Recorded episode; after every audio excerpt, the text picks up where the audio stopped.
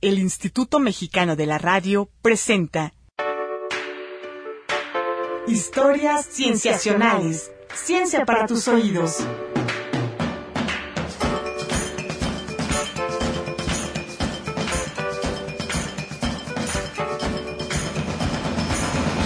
Bienvenidos a una emisión más de Historias Cienciacionales. En este episodio hablaremos sobre uno de los fenómenos más publicitados y comentados desde la ciencia hacia otros círculos sociales, y que gracias a eso se ha vuelto una preocupación importante para toda la sociedad. Hoy hablaremos de cambio climático. Este episodio es el tercero y último sobre ciencias de la atmósfera, para los cuales recibimos el apoyo de Silvia San Miguel en la Oficina de Comunicación y Divulgación de la Ciencia del Centro de Ciencias de la Atmósfera de la UNAM. En este episodio tendremos a un investigador reconocido internacionalmente, con quien platicaremos de su trabajo y opiniones sobre el cambio climático. La temperatura de la atmósfera es regulada por el Sol, lo que origina el desarrollo de una serie de factores que conocemos como clima. ¿Qué pasaría si el clima subiera unos cuantos grados? La acción humana sobre la Tierra está logrando este proceso que conocemos como calentamiento global. Pero, ¿cuál es su influencia sobre el actual cambio climático? Es natural que los seres vivos que habitan la Tierra la modifiquen a lo largo del tiempo. Sin embargo, la presencia de los seres humanos y sobre todo sus actividades de los últimos siglos han causado que la atmósfera de la Tierra esté cambiando más rápidamente. Desde la constante quema de combustibles fósiles como carbón y petróleo hasta el cambio del uso del suelo, ha causado que la temperatura promedio de la Tierra haya aumentado en las últimas décadas. Esta afirmación es en estos días prácticamente una certeza para la gran mayoría de los científicos. Pero ¿qué significa esa afirmación y qué implica que sea una certeza? Veamos. Recordemos para empezar que el estado del tiempo y el clima no son lo mismo, aunque están íntimamente relacionados y a veces se les confunde. El estado del tiempo son las condiciones de la atmósfera en un momento, humedad, temperatura o presión, por ejemplo. El estado del tiempo se manifiesta en los fenómenos meteorológicos que todos conocemos, lluvia, nieve, tormentas, nubosidad, huracanes. Por otro lado, el clima es el promedio del tiempo en una región determinada a lo largo de una buena cantidad de años. O sea, sobre el tiempo de la Ciudad de México podemos decir está lloviendo. Sobre el clima de la Ciudad de México podemos decir es templado. Los meteorólogos nos sugieren una forma de recordar la diferencia, el estado del tiempo en la zona donde vivimos determina qué ropa debemos elegir para salir de casa. El clima, en cambio, determina qué ropa debemos comprar para tener en nuestro closet. Como vemos, el cambio climático no son los cambios en la atmósfera de un día a otro. No significa que mañana vaya a llover y pasado mañana no. El cambio climático significa que, a nivel mundial, todos los climas de las diferentes regiones del planeta podrían cambiar. Ese cambio será un calentamiento global, hasta donde sabemos, la temperatura mundial promedio aumentará con los años. Pero si el clima global es un fenómeno tan complejo de estudiar, ¿cómo es que los científicos han llegado a esta conclusión? Además, recordemos que uno de los principios de la ciencia es que no existen verdades absolutas, sino que siempre debe haber espacio para la duda. ¿Cómo es que la comunidad de expertos se ha puesto de acuerdo en el tema del calentamiento global sin abandonar sus principios científicos? Sobre eso hablaremos con Emiliano Rodríguez Mega, parte del equipo de historias cienciacionales en la sección Momentos en la Ciencia. Momentos en la Ciencia. Hola Emi, ¿cómo estás? Hola Víctor, muy bien, ¿y tú? Bien, bien, gracias. Oye, ¿nos vas a contar ahora sobre cómo los científicos se pueden poner de acuerdo en un tema? Sí, en especial el tema de cambio climático. Creo que uno de los ejemplos más interesantes sobre cómo los científicos han consensuado que el cambio climático es real y que también es causado principalmente por, por nosotros los humanos, es el panel intergubernamental sobre cambio climático, o IPCC por sus siglas en inglés. El panel es un grupo de expertos con casi 2.000 científicos en distintas disciplinas científicas que se reúnen cada determinado tiempo para evaluar toda la información que se ha producido por la ciencia respecto a cambio climático y calentamiento global y emisiones de de, dióxido de carbono y el nivel del mar, etcétera. Entonces, lo que ellos hacen es evaluar toda esta información y otorgarles a los políticos como una base para que tomen decisiones. Decisiones basadas en conocimiento científico. Exacto, como decisiones informadas.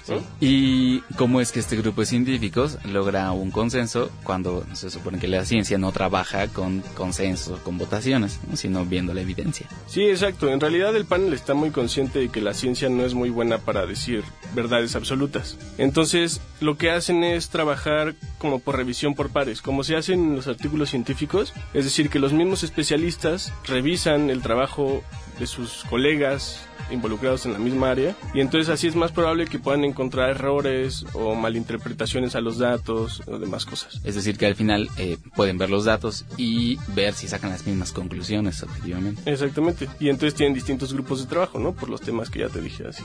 Sí. Y al final de la evaluación lo que hacen es hacer un informe, que creo que el último se hizo en 2013. Y entonces el informe lo publican y ahí vienen toda una serie de afirmaciones y predicciones que ellos comprueban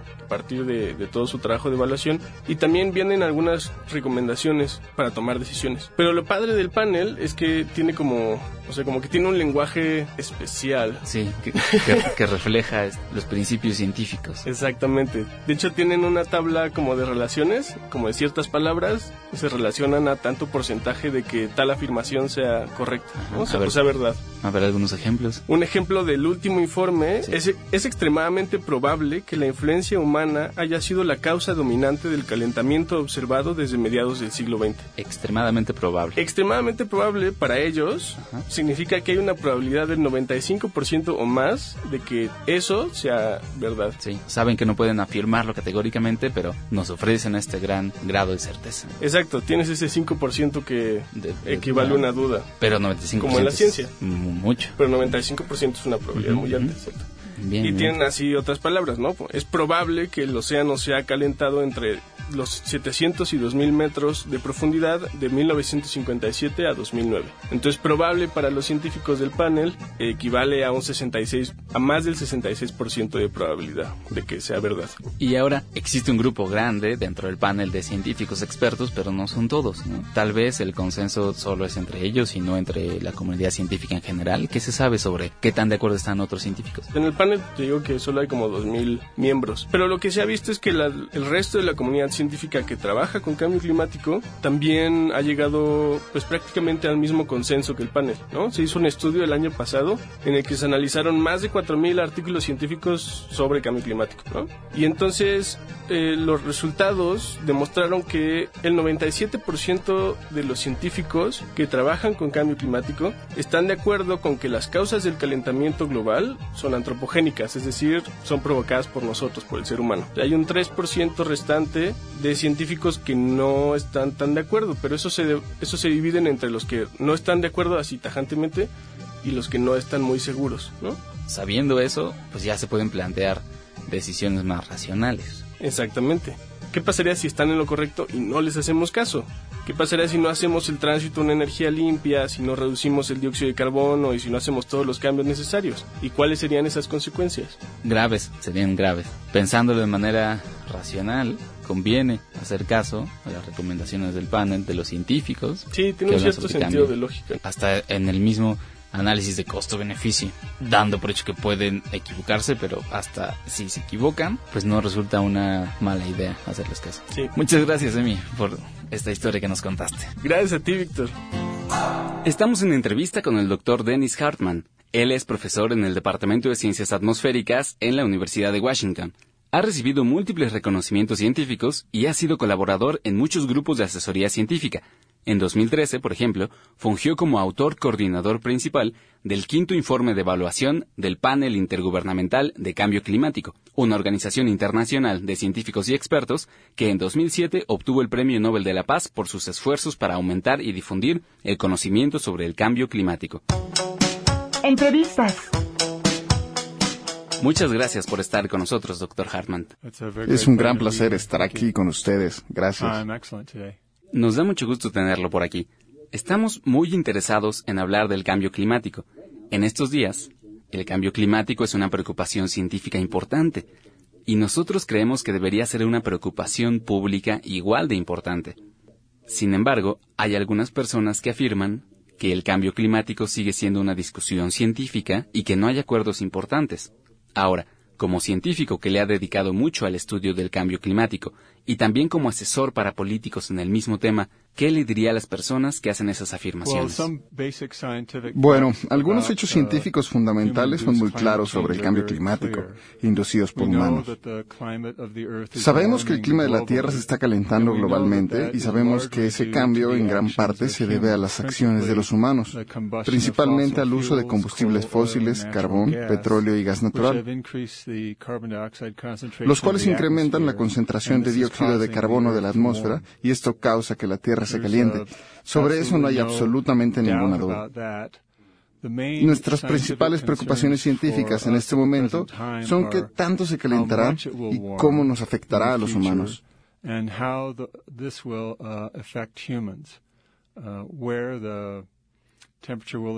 qué lugares aumentará más la temperatura? Y sobre todo, las cuestiones relacionadas con el agua. ¿Dónde lloverá más? ¿Dónde lloverá menos? ¿Debemos esperar más sequías, más inundaciones? Esas son las cuestiones que estamos abordando en el presente. Bien, también estamos muy interesados en conectar el tema general de cambio climático con temas más específicos de ciencia ambiental. El clima es un sistema enorme y muchos de sus componentes pueden verse afectados por los cambios venideros en la atmósfera. ¿Nos puede decir sobre sus principales áreas de interés en el clima en general? En otras palabras, ¿cuáles de entre todos los componentes eligió para estudiar del clima?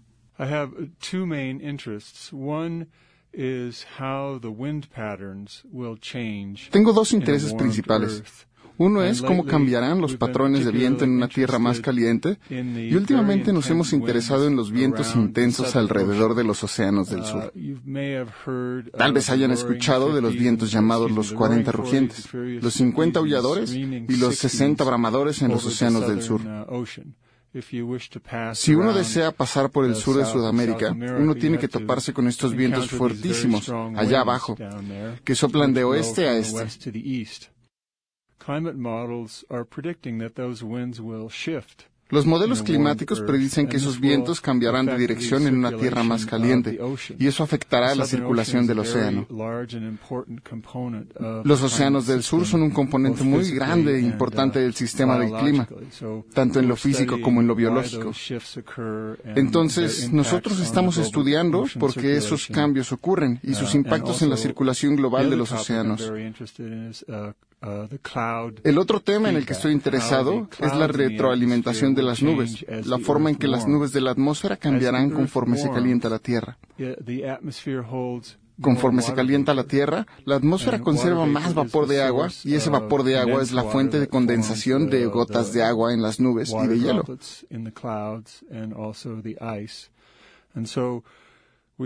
Creemos que uno de los principales impactos del calentamiento global será una aceleración del ciclo hidrológico.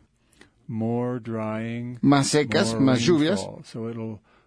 Esa es una de las predicciones consistentes de los modelos climáticos. Donde es húmedo ahora, será más húmedo donde es seco ahora, se hará más seco. Y algunas de las áreas marginales que son semiáridas y se volverán más áridas, particularmente en las latitudes subtropicales, alrededor de los 30 o 40 grados norte y sur, y esto incluirá a México.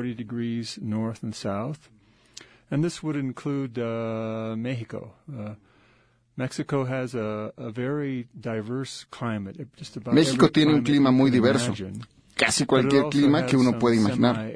Pero también tiene algunas áreas semiáridas que pueden verse afectadas conforme el clima global se caliente.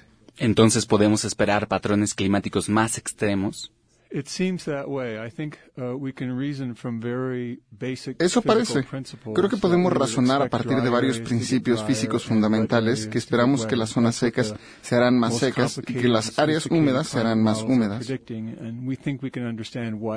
es lo que los modelos climáticos más complicados y complejos están prediciendo.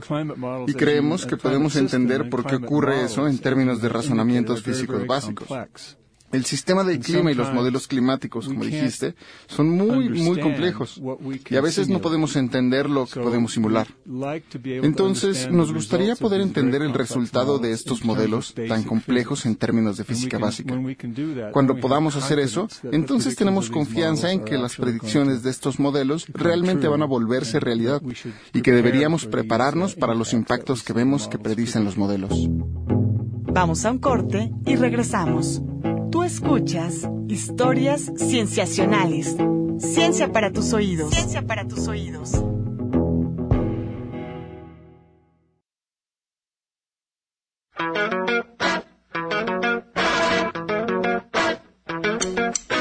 Estamos de regreso en Historias Cienciacionales.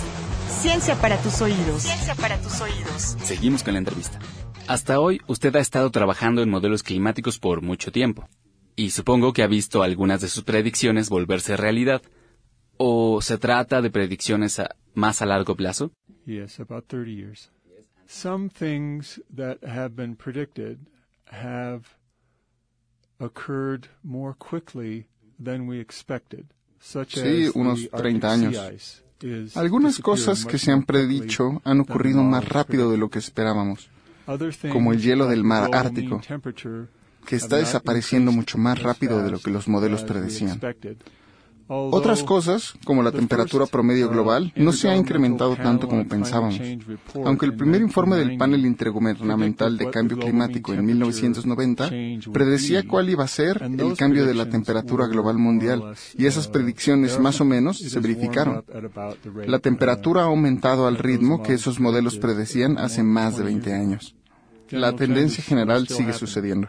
También habló usted del concepto de retroalimentación de nubes que incluye muchos factores globales y es una muy buena representación de cómo funciona el clima. ¿Nos puede decir más sobre este fenómeno? Claro, una gran parte del calentamiento global no viene del efecto directo de, digamos, el dióxido de carbono, sino de otras respuestas del sistema del clima. Conforme se calienta la Tierra, hay más vapor de agua presente en la atmósfera. El vapor de agua es de hecho un gas de invernadero, más importante que el dióxido de carbono, así que el aumento en el vapor de agua duplica el calentamiento que obtendríamos con el dióxido de carbono solo. Encima de eso tenemos la retroalimentación de las nubes.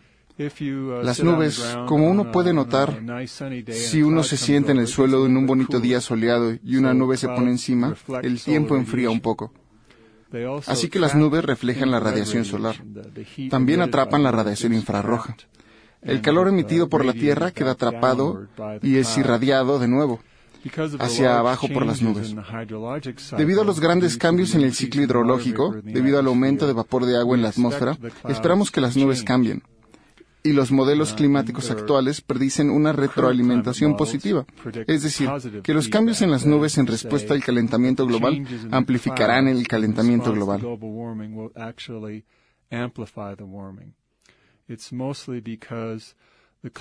Es sobre todo porque las nubes en los trópicos y en los subtrópicos, las nubes bajas, disminuyen su presencia en una tierra más caliente.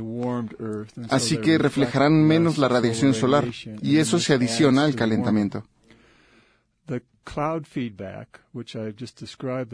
La retroalimentación de las nubes que acabo de describir es también una de las retroalimentaciones más inciertas del sistema del clima, así que la estamos estudiando con mucha intensidad, con observaciones de satélite, con modelos de alta resolución, y también las estudiamos con mucho cuidado en los modelos climáticos globales para ver si los modelos producen resultados consistentes que podamos entender en términos de principios físicos fundamentales.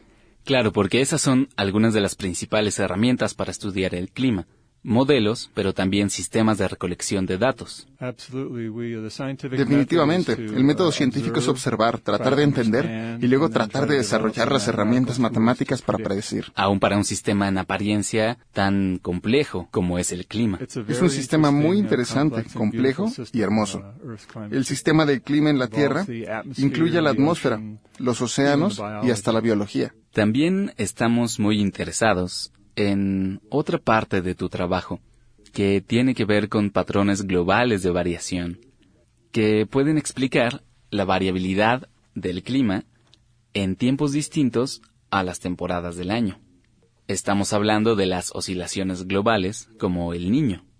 Pero hay otras oscilaciones que no son tan conocidas en general, pero has trabajado en ellas por un tiempo. ¿Nos puedes hablar un poco de ellas? So uh, I've worked a bit on what we call uh, He trabajado un poco en lo que se llama modos anulares de variabilidad, y la más pura expresión de esto sucede en los océanos del sur.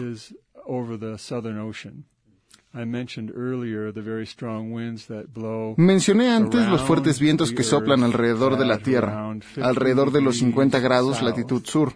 En el hemisferio sur hay muchos más océanos y mucha menos tierra, y el viento es mucho más fuerte.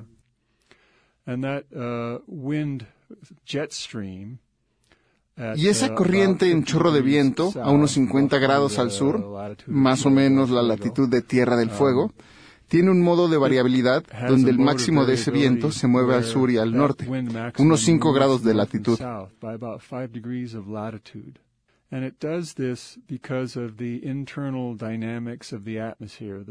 Y hace esto por la dinámica interna de la atmósfera. Las tormentas de las latitudes medias interactúan fuertemente con lo que llamamos los vientos del oeste, los vientos promedio alrededor de ese paralelo. Y ese cambio de dirección de los vientos del norte y al sur es muy importante para el estado del tiempo, para las tormentas, pero también para mover los océanos del sur. Como dijiste antes, es un comportamiento importante del sistema del clima, puesto que esos patrones del viento se mueven al norte y al sur de manera natural, sin ninguna otra fuerza directa. Hay una teoría en física llamada, se me acaba de escapar, pero los modos naturales de variabilidad que presentan los sistemas por sí mismos son primeros por sí mismos son primeros que responderán a los cambios como los del dióxido de carbono, y eso será la primera expresión del cambio climático.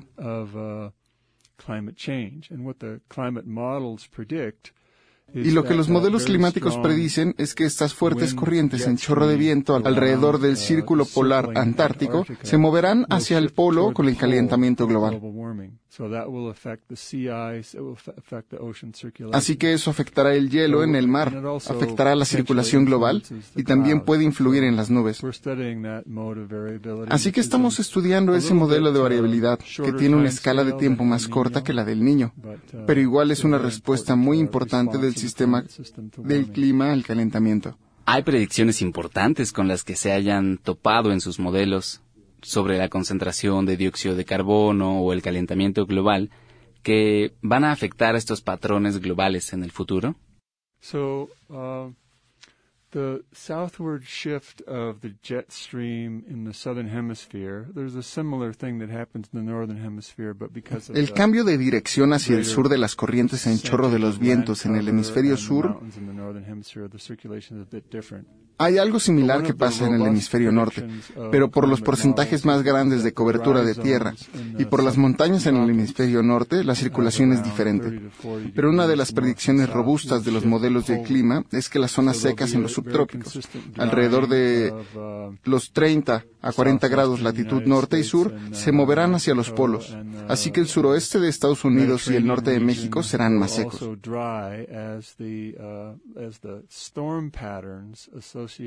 Las zonas mediterráneas también se secarán conforme los patrones de tormentas asociadas con los vientos se muevan hacia los polos. Así que las zonas secas de los subtrópicos se expanderán hacia los polos. Las zonas secas en los trópicos serán más grandes. La mayoría de los desiertos en el mundo están entre, digamos, 15 y 25 grados latitud norte, y eso es por la forma en que funciona la circulación de la atmósfera, con las precipitaciones en el Ecuador asociadas con tormentas eléctricas y las precipitaciones en latitudes medias asociadas con el clima de latitudes medias.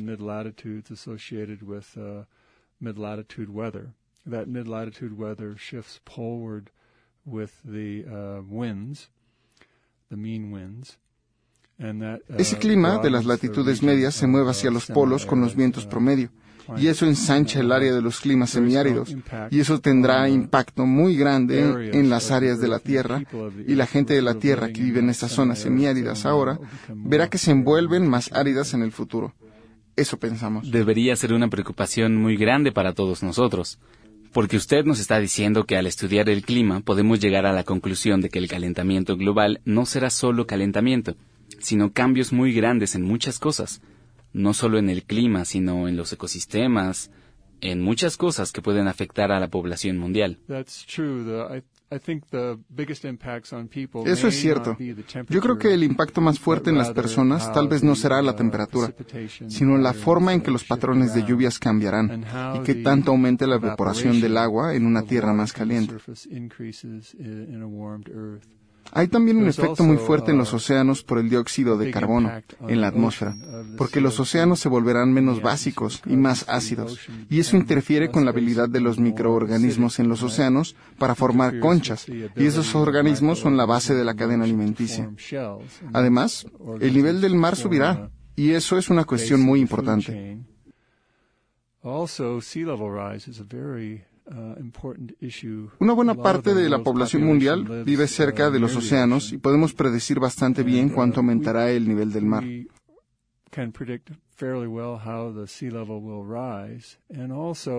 Y también es uno de los efectos del calentamiento global para los que se puede calcular los costos con más facilidad. Porque si el nivel del mar sube, uno puede saber qué hacer, uh, si construir diques o mover la población.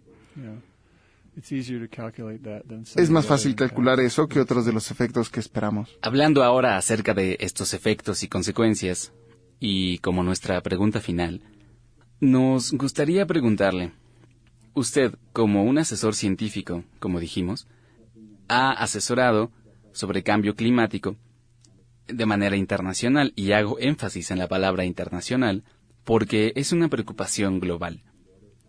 Si imagináramos que del otro lado de la radio hay un personaje mexicano encargado de políticas públicas o representante del gobierno, ¿hay algo que les quisiera decir? Well, I, think it takes a lot of uh, courage for politicians to bueno, creo que se necesita mucho valor de parte de los políticos para que den un paso adelante e intenten hacer algo de valor sobre el cambio climático.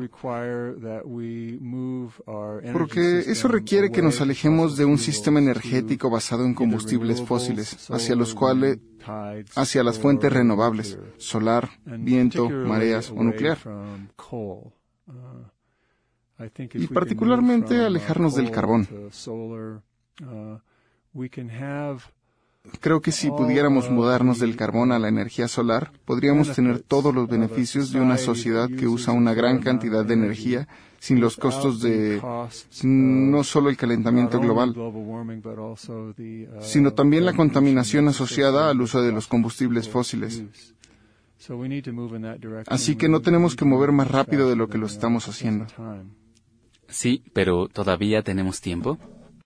Sí, creo que todavía tenemos tiempo. Todo lo que hacemos tiene un impacto. Me parece que en las negociaciones del panel intergubernamental del cambio climático se acordó que dos grados de calentamiento global es un nivel más allá de lo que sería peligroso. Peligroso es una palabra muy importante en el lenguaje diplomático. Si uno habla con lo que estudian las capas continentales de hielo, como Groenlandia o la Antártida, especialmente Groenlandia, nos dirán que si el calentamiento global sobrepasa los 2 grados Celsius, entonces muy probablemente Groenlandia se derretirá. Groenlandia se derretirá por completo, lo cual significa 7 metros de aumento del nivel del mar. It may take 500 years for that to happen,